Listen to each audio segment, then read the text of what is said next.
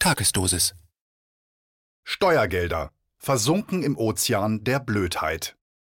Bundesgesundheitsminister Spahn hat Milliarden völlig ungeeigneter und hochgiftiger Masken gekauft, die er nicht los wird und auch nicht bezahlen kann. Jetzt müssen wir uns den Schrott vor Mund und Nase setzen. Ein Kommentar von Hermann Plopper. Sicher haben Sie sich auch schon gefragt, warum wir jetzt plötzlich mit OP-Masken oder sogar mit den buchstäblich atemberaubenden FFP2-Masken in Bahnen und Bussen, Geschäften und Arztpraxen herumlaufen müssen. Es ist doch mittlerweile bekannt, diese sogenannten medizinischen Masken schützen in keiner Weise. Sie sind sogar sehr schädlich für die Gesundheit. Das Hamburger Umweltinstitut stellt fest, dass diese Masken, Zitat, teilweise erhebliche Mengen Schadstoffe abgeben. Dies sind zum einen flüchtige organische Kohlenwasserstoffe oder auch Formaldehyd. Gleichzeitig werden gesundheitsschädliche, vermeintlich antimikrobiell wirkende Zutaten wie Silberchlorid hinzugegeben, die der Hautflora erheblichen Schaden zufügen können. Zitat Ende. Warum also dieser gemeingefährliche, grobe Unfug? Warum wird die Bevölkerung von der Bundesregierung genötigt, die eigene Gesundheit zu ruinieren? Ganz einfach. Das Bundesgesundheitsministerium hat im letzten Frühjahr die falschen Masken bestellt. Da machten alle Leute unseren armen Bundesgesundheitsminister Jens Spahn ganz kopfscheu mit dem Alarmruf Hilfe, alle Länder haben schon Schutzmasken gegen das heimtückische SARS-CoV-2-Virus gekauft und wir stehen ganz ohne was da. Im blinden Aktionismus, der ja ein Markenzeichen unserer heutigen Politikerkaste ist, machte Spahn ein sogenanntes Open House Bieterverfahren. Das ist schon lange gängige Praxis in der deutschen Gesundheitspolitik. Der Minister lässt ausrufen, wer kann uns OP-Masken zu einem Stückpreis von 60 Cent in einer Mindestmenge von 25.000 Exemplaren sofort ins Haus liefern? Und wer kann uns in derselben Mindeststückzahl FFP2-Masken zu einem Abnahmepreis von 4,50 Euro schicken? Nun erging es unserem Spahn genauso wie Goethes Zauberlehrling, der dem magischen Besen befiehlt, Wasser zu machen, und es kommt eine nicht mehr zu bremsende Flut. Denn es war nirgendwo eine Obergrenze zur Abnahme der georderten Masken festgeschrieben worden. Da die Abnahmepreise viel zu hoch angesetzt waren, fluteten die Händler die Bundesrepublik mit einem Tsunami an billig eingekauften und viel zu teuer von Spahn abgenommenen Masken aus aller Herren Länder. Zauberlehrling Spahn bekam es mit der Angst zu tun. Wenn's brenzlig wird, beauftragt Spahn das Unternehmensberatungs- und Anwaltsbüro Ernst Young EY, das seit 2015 für das Gesundheitsministerium das Grobe erledigt. In diesem Falle die aufdringlichen Maskenhändler abzuschütteln. Es gab übrigens keine Ausschreibung für den Beratervertrag. Ernst und Young kassierte mal eben 9,5 Millionen Euro, um sich mit den geprellten Händlern herumzuzanken. Denn die wendigen Anzugträger von EY sagten den Händlern entweder, ihre Masken seien minderwertig was in dem einen oder anderen Fall sicher auch stimmte, oder die bestellten Masken wurden abgenommen, aber nie bezahlt. Das TV-Wirtschaftsmagazin Wieso stellte eine Händlerin vor, die trotz Bestellung auf 14 Millionen FFP2-Masken und 10 Millionen OP-Masken sitzen blieb. Sie ließ 70 LKWs mit den Masken zum Zentrallager im hessischen Biblis fahren der Ort mit dem umstrittenen Kernkraftwerk. Abgenommen wurde aber nur eine Lkw-Ladung. Die restlichen 69 Lkws wurden abgewiesen und mussten auf Rechnung der Händlerin wieder zurückfahren, um die ungeliebte Ware in einem eigens angemieteten Lager abzukippen. Dass unsere Bundesregierung mittlerweile die Seriosität und Mentalität von lausigen Mietnomaden angenommen hat, fanden die Lieferanten gar nicht witzig. Hunderte von Zivilklagen gegen die Bundesregierung auf Auszahlung der versprochenen Gelder für die angeforderten Masken türmen sich im Bonner Gericht auf. Im Spätsommer wurde es dann langsam eng für Spahn und seine Freunde, denn die öffentlich-rechtlichen TV-Sender berichteten ausführlich über Spahns Zechprellerei. Und sogar Bundestagsabgeordnete der Opposition erwachten aus dem Sommerschlaf. Fabio Di Masi von der Linkspartei und Bettina Stark-Watzinger von der FDP starteten eine Reihe von kleinen parlamentarischen Anfragen an die Bundesregierung. Es ging dabei um die dubiose Auftragsvergabe an Ernst und Young. Sie fragten weiterhin, nach welchen Kriterien die Masken eingekauft wurden und nach welchen Kriterien die Bundesregierung bestellte Waren abgewiesen hat. Bundestagsabgeordnete aller Parteien baten den Bundesrechnungshof zu ermitteln, ob ein Einkaufspreis von 4,50 Euro pro FFP2-Maske angemessen ist. Denn nach allen vorliegenden Informationen gilt ein Einkaufspreis von 1,20 Euro als handelsüblich. Eine Überzahlung um beinahe den Faktor 4 stellt eine grobe Verletzung des Sparsamkeitsgebots im Umgang mit öffentlichen Steuermitteln dar. Die Expertin für Vergaberecht Ute Jasper stellt in der bereits erwähnten TV-Sendung Wieso fest, dass das Haus Spahn gegen Vorschriften aus dem Beihilfe-, Preis- und Haushaltsrecht verstoßen hat. Auf Anfrage von Wieso verkriecht sich das Spahn-Ministerium erneut in der gefühlten dramatischen Situation. Zitat: dass angesichts der äußersten Dringlichkeit der Bedarfsdeckung und der sehr starken Nachfragekonkurrenz mit dem festgelegten Preis ein Anreiz zum Abschluss eines Vertrags mit dem Bund geleistet werden musste. Zitat Ende. Wie der dann folgende Masken-Tsunami über dem Hause Spahn deutlich zeigte, bestand die in der Ausrede angeführte Angebotsknappheit zu keinem Zeitpunkt. Wie groß ist der Schlamassel wirklich? Die Bundesregierung sah sich genötigt, dann doch mal Angaben zum Ausmaß der Katastrophe zu machen. Zitat auf verschiedenen Beschaffungskanälen hat der Bund bis Ende 2021 insgesamt rund 1,7 Milliarden FFP2, KN95, FFP3-Masken sowie rund 4,2 Milliarden OP-Masken vertraglich gesichert einschließlich der Lieferungen im Tenderverfahren Maskenproduktion Deutschland. Davon sind bereits insgesamt rund 964 Millionen Schutzmasken aller Kategorien an die Zieladressaten ausgeliefert oder im Besitz des Bundes. Stand 29. Juni 2020. Die übrigen Masken kommen wie geplant Zug um Zug in den nächsten Monaten und bilden die Basis für die nach dem Beschluss der Bundesregierung aufzubauende nationale Reserve Gesundheitsschutz. So sind wir in der akuten wie für künftige Pandemien noch besser gerüstet. Zitat Ende. Künftige Pandemien. Man hat sich also noch viel vorgenommen. Bevor die rettenden neuen Pandemien endlich eintreffen, könnten womöglich die Masken verdorben sein. Die FFP2-Masken müssen nämlich in einem Zeitraum von zwei Jahren verbraucht sein, sonst müssen sie teuer entsorgt werden wie dereinst die Impfstoffe gegen die imaginäre Schweinegrippe, wo Impfstoffe im Wert von 18 Milliarden Dollar im Wärmekraftwerk Magdeburg buchstäblich verbrannten.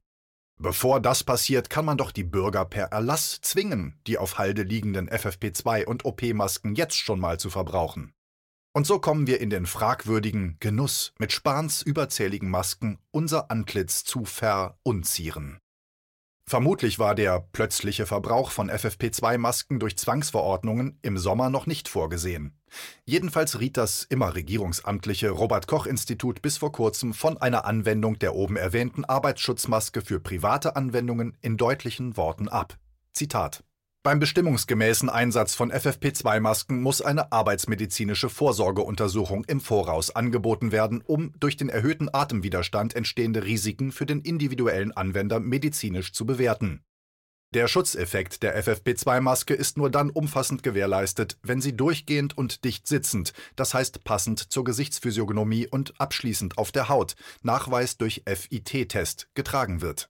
Bei der Anwendung durch Laien ist ein Eigenschutz über den Effekt eines korrekt getragenen MNS hinaus daher nicht zwangsläufig gegeben in den Empfehlungen der BAUA und des Ad-Hoc-AK Covid-19 des ABAS zum Einsatz von Schutzmasken im Zusammenhang mit SARS-CoV-2 werden FFP2-Masken nicht zur privaten Nutzung empfohlen. Zitat Ende. Die Empfehlungen stammen von der Bundesanstalt für Arbeitsschutz und Arbeitsmedizin. Jetzt sind diese Empfehlungen aktuell aus dem Netz verschwunden. So ein Zufall.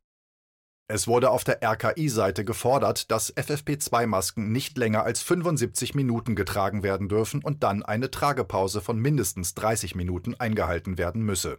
Als mögliche Nebenwirkungen nennt das RKI Atembeschwerden und Gesichtsdermatitis. Das RKI betont, dass FFP2-Masken nur einmal getragen werden dürfen. Währenddessen werden wir im Internet von Schlaumeiern darin unterwiesen, wie wir unsere FFP2-Masken am besten waschen, damit wir sie wiederverwenden. Es ist nicht bekannt, dass die Bundesregierung gegen diesen groben Unfug einschreitet.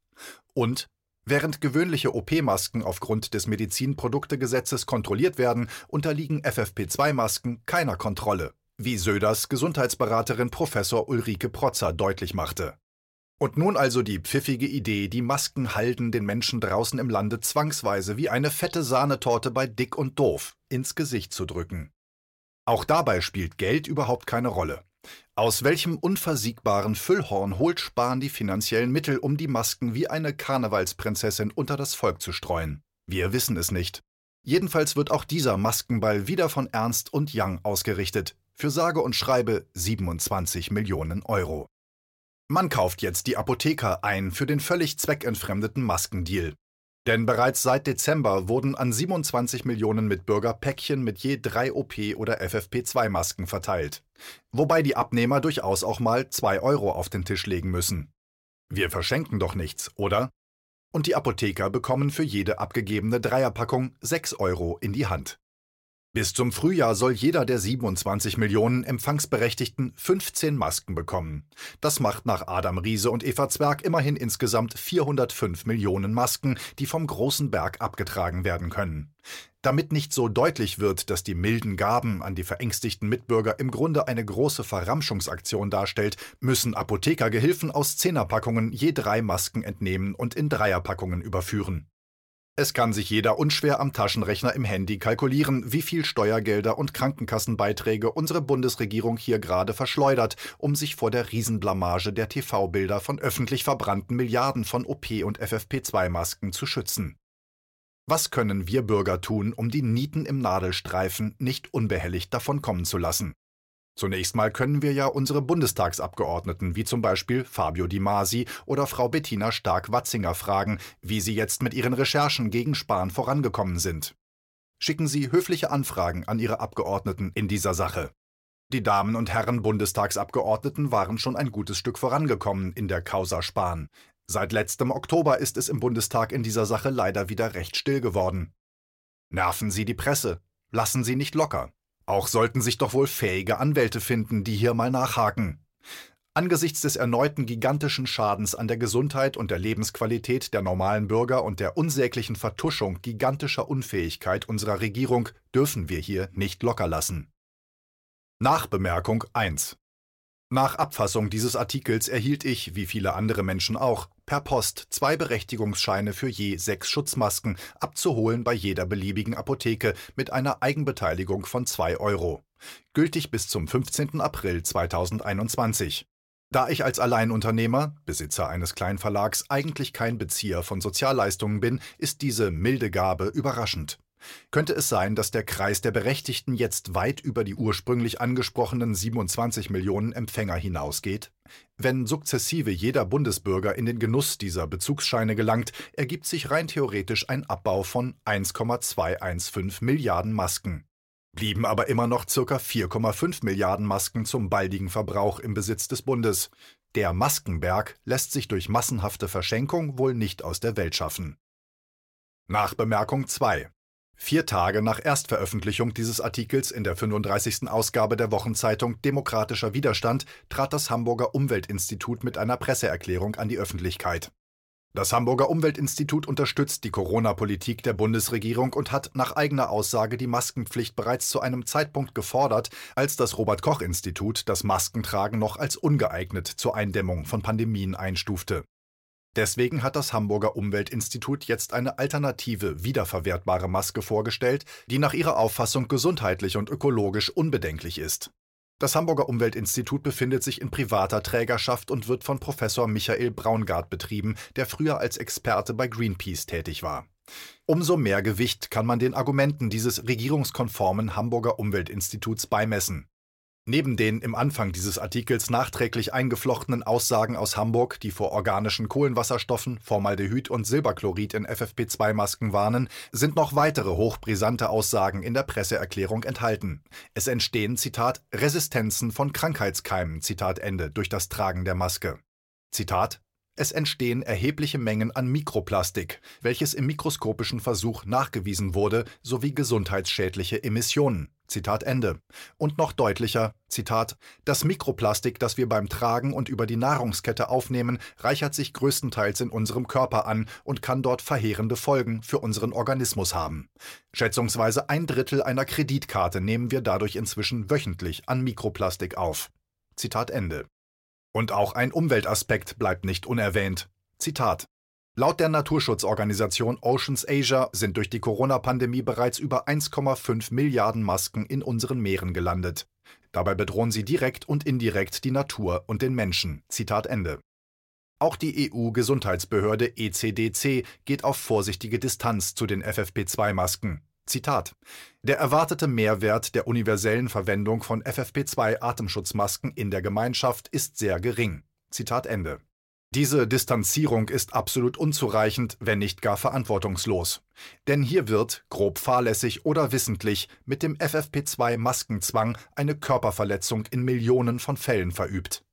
Man kann ohne jede polemische Überspitzung ganz sachlich feststellen, die Bundesregierung und insbesondere die Söder-Regierung im Freistaat Bayern begehen gravierende Straftaten. Bundesregierung und Länderregierungen sind nach 223 bis 231 Straftaten gegen die körperliche Unversehrtheit sowie 340 Straftaten im Amt umgehend anzuklagen. KenFM ist crowdfinanziert und unabhängig. Leiste deinen Beitrag zu freier Presse und unterstütze unsere Arbeit finanziell. Wenn du zukünftig keine Beiträge verpassen willst, abonniere den KenFM Newsletter und installiere dir die KenFM App für iPhone und Android. Weitere Informationen auf kenfm.de/support.